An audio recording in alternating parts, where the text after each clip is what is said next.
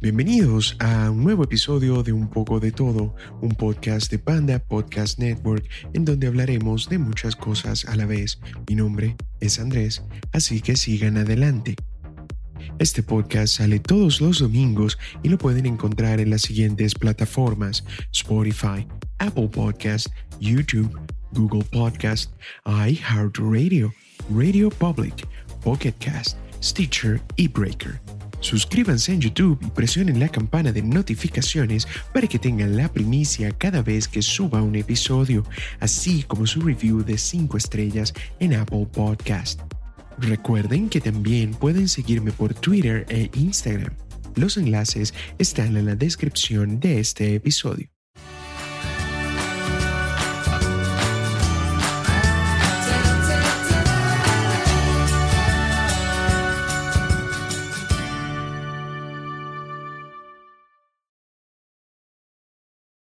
Hoy voy a cambiar un poco el podcast, voy a colocar que estoy de primero, porque siento que es importante hablar acerca de lo que está afectando al mundo actualmente y es eh, obviamente el asunto del coronavirus, que ya es eh, una pandemia mundial, ya todo el mundo se ha visto afectado de una manera u otra y también tenemos a personas que aprovechan estas situaciones para poder eh, sacar ventaja, sacar provecho de cosas que no deberían hacer.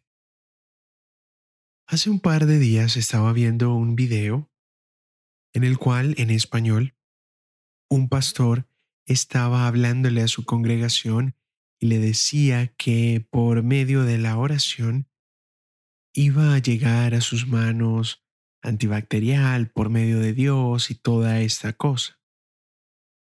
Y resulta que pasa el video, alguien de su equipo le da un antibacterial.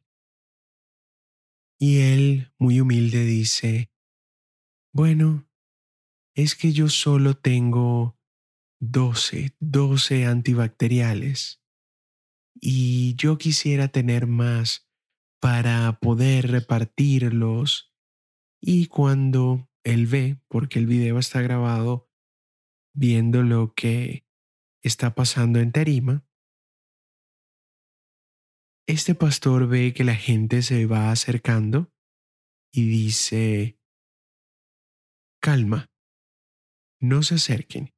Si se están acercando es porque ustedes están dispuestos a pagar una cantidad de dinero, mil pesos. Lamentablemente no dicen si son pesos chilenos, colombianos, argentinos, mexicanos.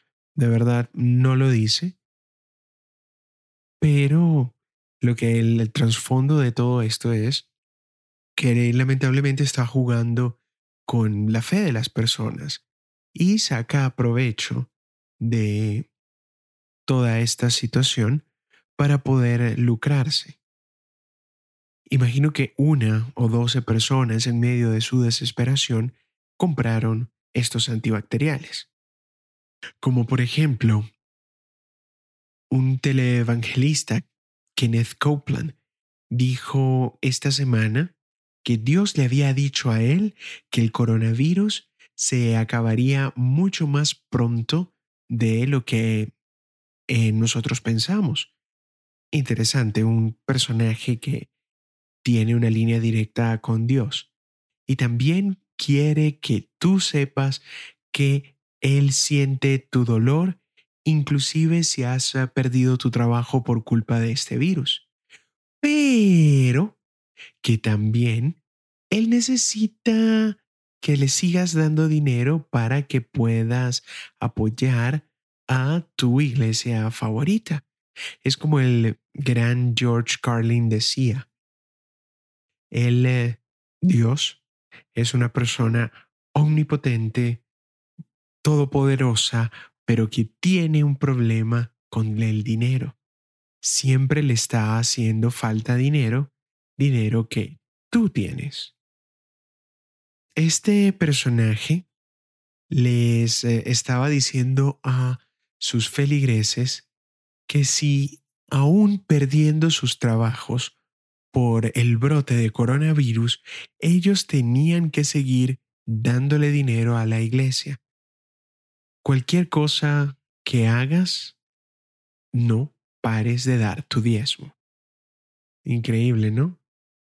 Estos son dos ejemplos bastante reveladores, porque al final estás jugando con la fe de las personas, estás jugando con una cosa con la que no se debería jugar, porque si esto es serio, yo en lo personal dudo un poco acerca de toda esta locura que está en los medios, yo voy más hacia el medio, que no es una cosa que es solo una gripe, pero que tampoco es el fin del mundo, que hay que tener sus precauciones, obviamente, que tienes que quedarte en tu casa también, pero siempre con prudencia, tratar de no ir nunca a los dos extremos, porque ninguno de los extremos es eh, bueno.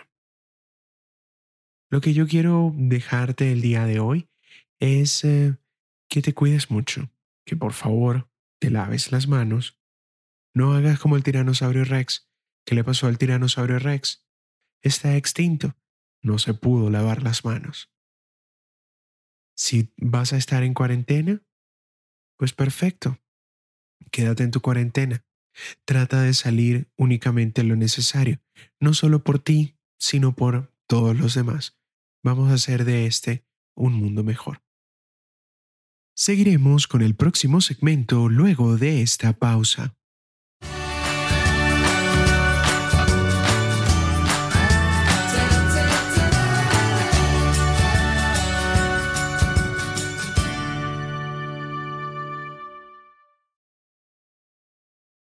Sé que ha estado complicado este tiempo por causa del coronavirus, así que vamos a hacer esto un poco más ah, dinámico, vamos a ver si esto puede darles un poco de buen humor para que puedan olvidar un poco esta situación terrible que estamos viviendo. Vamos hoy a hablar de locuras que han hecho rockstars. Y sí, vamos a comenzar con un murciélago. Ozzy Osbourne le arranca la cabeza a un murciélago. Con Ozzy Osbourne sucedió que él estaba en un concierto y de repente uno de los fans agarró y lanzó un murciélago inconsciente en tarima. Obviamente, lo primero que uno se va a preguntar es dónde uno consigue un murciélago inconsciente. Entonces, eso más adelante podemos abrir el debate y poder llegar a una conclusión. El hecho es que él ve y cree que es uno de estos juguetes y decide únicamente agarrarlo, metérselo a la boca, morderlo y luego escupir la cabeza. ¿Cuál es su sorpresa? Que era uno de verdad. Obviamente, lo horrible del asunto, aparte de, de, matar a un animalito que no tenía ningún tipo de culpa, es que a él lo tuvieron que llevar al hospital, tuvieron que darle muchas vacunas, creo que fue una contra el tétano y otra contra la rabia, pero esa es una de las historias legendarias de este cantante, que uno lo vio, bueno, mi generación lo vio en eh, MTV como un padre de familia ya abatido por años de excesos, pero Ozzy en, en su época era y todavía lo sigue siendo muy rock and roll. Otra historia con Ozzy y animales que vuelan es eh, cuando va a firmar con su nueva disquera para darles un breve repaso. Ozzy lo sacan de Black Sabbath, su banda, y decide irse como solista. Entonces, él comienza todos los pormenores para poder eh, firmar con su nueva compañía disquera y en eh, la compañía disquera trabajaba una chica que era la hija del dueño de esa disquera. ¿Cuál es el nombre de esta chica? Sharon. Se conocen, obviamente se enamoran y tres hijos más tarde, pues siguen siendo la pareja del rock and roll por excelencia en la parte del heavy metal. En esa reunión comienza una presentación y Sharon, que cuando ella vio a Ozzy lo primero que dijo fue que quería manejar la carrera y todos estos años ella ha manejado la carrera de Ozzy, fue una idea sutil que como todo era libre, inocente, bonito, era una nueva etapa, que iban a soltar palomas dentro de la sala de reunión. ¿Qué es lo que sucede? Sueltan las palomas y una de ellas se cae en las piernas de Ozzy. Ozzy no estaba en su mejor estado mental, obviamente ayudado por ciertos psicotrópicos, y entonces decide agarrar la paloma se la lleva a la boca y le quita de un mordisco la cabeza. Sí, hay fotos de ese incidente. Se los voy a colocar en la descripción porque es algo ver para creer. Obviamente no va a tener una cabeza de una paloma, nada, sino es o si un antes y un después con o si con una línea de sangre bajándole por la boca. Entonces, Sí, de, las mejores ideas, como dicen, está lleno el camino al infierno, así que... Y para darles el 3 en 1 de Ozzy Osbourne para que vean qué tipo de persona él llegó a ser en los años 80, llegó un momento en el cual Ozzy en uno de sus discos saca a una banda de heavy metal que es uh, Motley Crue, y van en tour. Pero resulta que se habían acabado estas sustancias psicotrópicas y Ozzy en su desesperación agarra y ve una línea de hormigas, estando obviamente en la piscina de un hotel. Y entonces lo que deciden, tal, tal era su desesperación, es que vio esa línea la agarró un pitillo y se metió un pase de hormigas. Sí, este es uh, Ozzy Osbourne. Estas son parte de las cosas que hizo. Inclusive hay otra historia donde él fue a orinar y orinó en una pared de un monumento conocido en el estado de Texas, que es en el Álamo, y lo agarraron, lo metieron preso y hasta le prohibieron tocar en el álamo por una cantidad de años. Entonces, es un, un personaje, totalmente un personaje. Ahora, volviendo a Motley Crue, hay una canción de ellos que se llama Kickstart My Heart, que si la traducimos, diría algo así como dale un arranque a mi corazón. Esta canción está inspirada en hechos reales.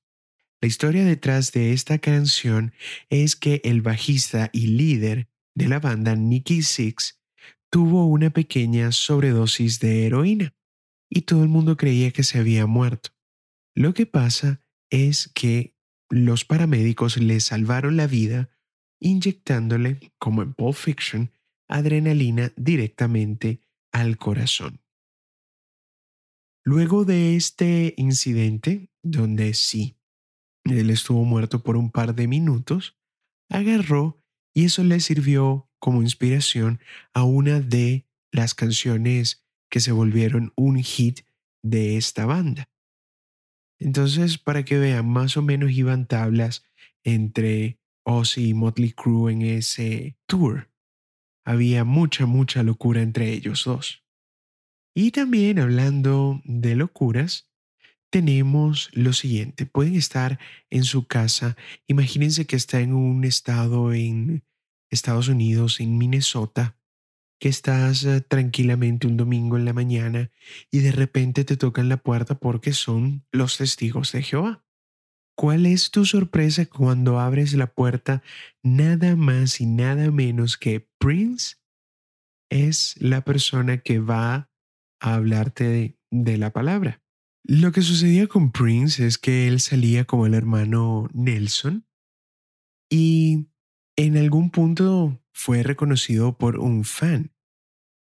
Inclusive, los miembros de su iglesia dicen que él era una persona un tanto tímida, pero que era un buen miembro dentro de la comunidad y él también se dedicaba a esparcir la palabra. Entonces, esta de todas las historias locas es como la más sana, que a pesar de todo lo, el show que hacía Prince, que era muy sugestivo, muy sexual, también él se preocupaba por el reino de los cielos.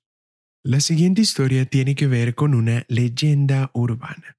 Hay una canción muy famosa de los Rolling Stones que se llama Angie. Y la letra de la canción es muy bonita, pero también supuestamente esconde un secreto turbio.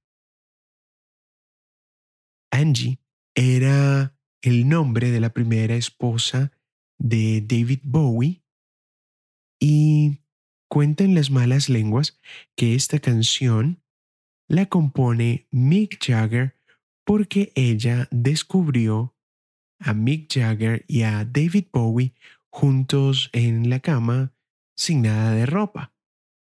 Obviamente, pues eran los 70, era otra época y todo lo que quieran decir. Lo que pasa es que esto hizo más que todo darle un poco más de fama tanto a Bowie como a los Stones, pero lo que dicen que es era más que todo un truco publicitario. Pero obviamente la leyenda urbana siempre va a estar allí. La verdad es que puede ser que nunca lo sabremos. Si quieren especular, les dejo también la letra de la canción en los comentarios. Si vamos a hablar de locuras, obviamente tenemos que hablar de una persona que fue responsable de crímenes muy atroces, que pasó el resto de su vida en prisión, pero que también tenía esa venita musical. Charles Manson le escribió una canción a los Beach Boys. Sí, ese mismo Charles Manson. Algunos de estos detalles eh, son un poco confusos, pero lo que sí se puede confirmar es que cuando Charles Manson sale de prisión en 1967, él comenzó a repartir algunas de sus canciones en Los Ángeles.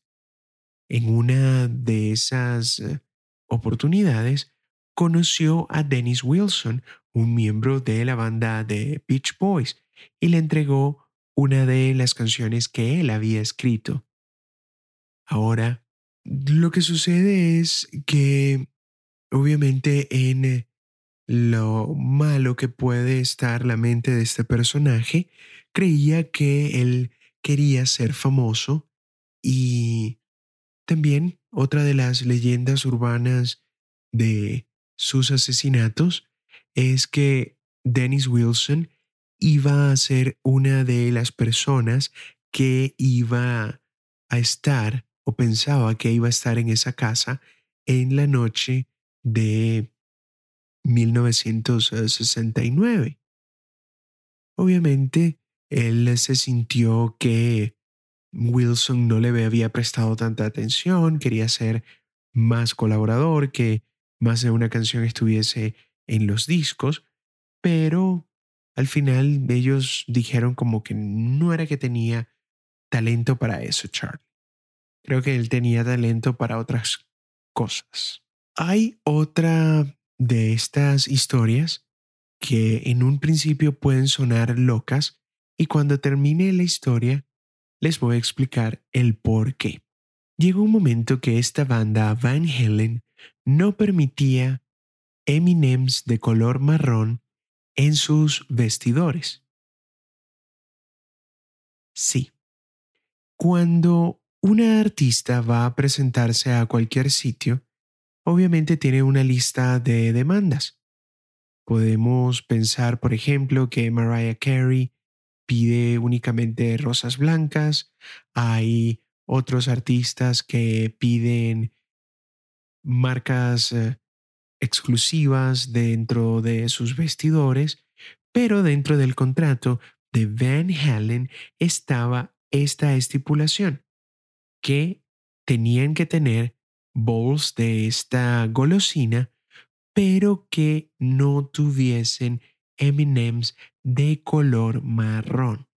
Uno puede pensar que esto es un comportamiento de diva, de que la fama se le subió a la cabeza, pero la realidad es otra.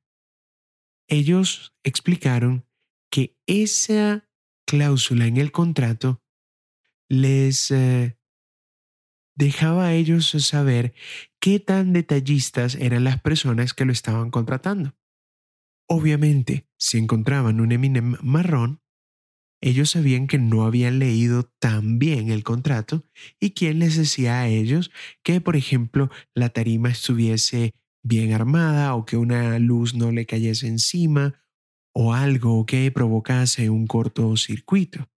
Entonces, sí, por más diva que tú puedas creer que ellos han sido, tienen una razón bastante importante dentro de eso. Seguiremos con el próximo segmento luego de esta pausa.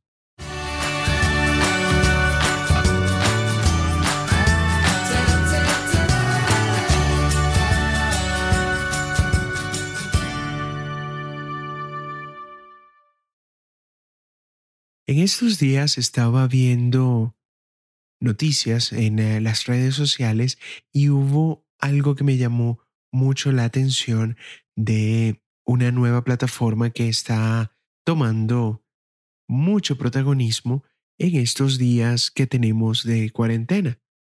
Hasta el más eh, tímido va a tener que abrirse su cuenta en TikTok, pero resulta que TikTok no quiere videos de gente fea o de gente pobre. ¿Por qué? Ya se los contaré. Primero, TikTok también conocido como Dovin, es literalmente sonido vibrante en China. Es una aplicación para crear y compartir videos cortos. La aplicación permite a los usuarios crear videos musicales de 3 a 15 segundos y videos largos de 30 a 60 segundos es una plataforma líder en videos en Asia, Estados Unidos y otras partes del mundo. ¿Qué es lo que sucede con TikTok? Resulta que si tus ojos no están tan bien alineados o si tu mentón también no está del todo bien, hay probabilidades que en eh, tus contribuciones a TikTok hayan sido descartadas para poderle hacer espacio a personas bonitas. Esto es porque TikTok es una empresa china que se presenta como el eh, sucesor espiritual de Vine. Lo interesante de esta plataforma es que hubo cierta filtración de mensajes y de materiales de estos documentos internos que descubrieron que la compañía le dijo a los moderadores de comenzar a eliminar videos por gente que los usuarios pensasen que era una persona un poco fea. Pero no solo gente fea, gente también luciendo pobre, también puede tener tu corte de video que lo puedan sacar de la plataforma. Por supuesto, ahora es mucho más difícil determinar cuánto tienes en tu historial crediticio basado solo en tu imagen, pero con eh, una pequeña mirada puedes saber si eres una persona que está lista como el príncipe encantador o eres como Shrek. Esto pasa cuando le das tus datos y le das tus videos a una plataforma de un país en el cual la censura es algo mandatorio. Es una táctica que uno de los voceros de TikTok dijo que ya no lo hacen y que era un intento de prevenir el bullying. Pero lo que ellos hacen es utilizar estas tácticas de censura para poder atraer a nuevos usuarios, haciéndole creer a la gente que la aplicación atrajo naturalmente a las personas ricas y hermosas. Y bueno, si ya tú te la bajaste, felicidades, te encuentras dentro de estas personas ricas y hermosas, a pesar de tener esa pequeña verruga que yo sé que tienes en la nariz. Los documentos continúan revelando que no solo estaba discriminando basado en cómo la gente luce, sino que también estaban eliminando videos de personas que hablaban en contra del gobierno chino y también de personas que hablaban mal de la policía. TikTok se ha posicionado como el destino predilecto para poder grabarte haciendo bailes de moda para pues eh, obtener la atención que tanto deseas y al mismo tiempo apoyando a un gobierno totalitario. El futuro es increíble, solo si eres de 7 para arriba.